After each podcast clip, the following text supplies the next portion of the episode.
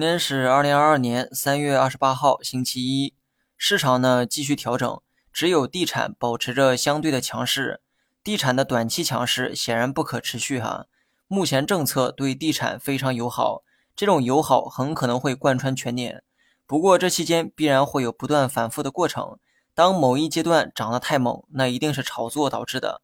投机呢还需要谨慎一些。地产中，阳光城、天宝基建都长出了妖股的气势。这两只股也成为了地产短期的风向标。有人呢一直在问，地产这波强势还能走多久？那么对此呢，不妨盯紧上面说的那两只股。两只股目前还在走打板的一个节奏，等这两只股开始破板的时候，地产的强势很可能会出现动摇。即便这两只股的跌幅不算大，但由于它俩是板块的领头羊，当它们不再打板的时候，板块内其他个股啊很可能会出现分化调整。这种看盘方式呢，以前呢都教过哈，希望新手呢学以致用。另外，今天消费股表现的很弱，尤其是白酒。我记得上回说过，消费股中白酒的增长始终强于食品。结果呢，不出我所料哈，有人呢开始打起了白酒的主意。老话说的没错，人们只能听到自己想听的话。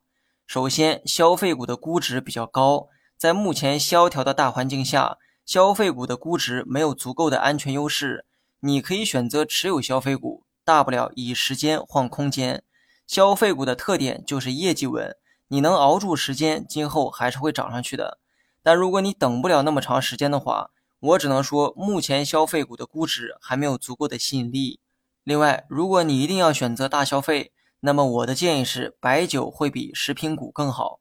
希望大家呢不要再曲解我的意思哈。更不要断章取义。最近消费的疲软主要跟疫情的复发有关。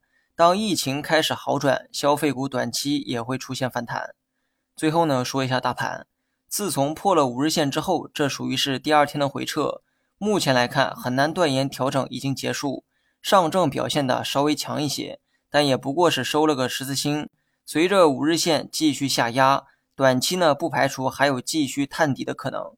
探底可能是盘中的动作，也可能是持续一天以上的趋势。但是呢，不管怎么样，继续回撤的可能性一定要给预期出来。当初既然选择了破位，那么破位后的回撤也可以被理解。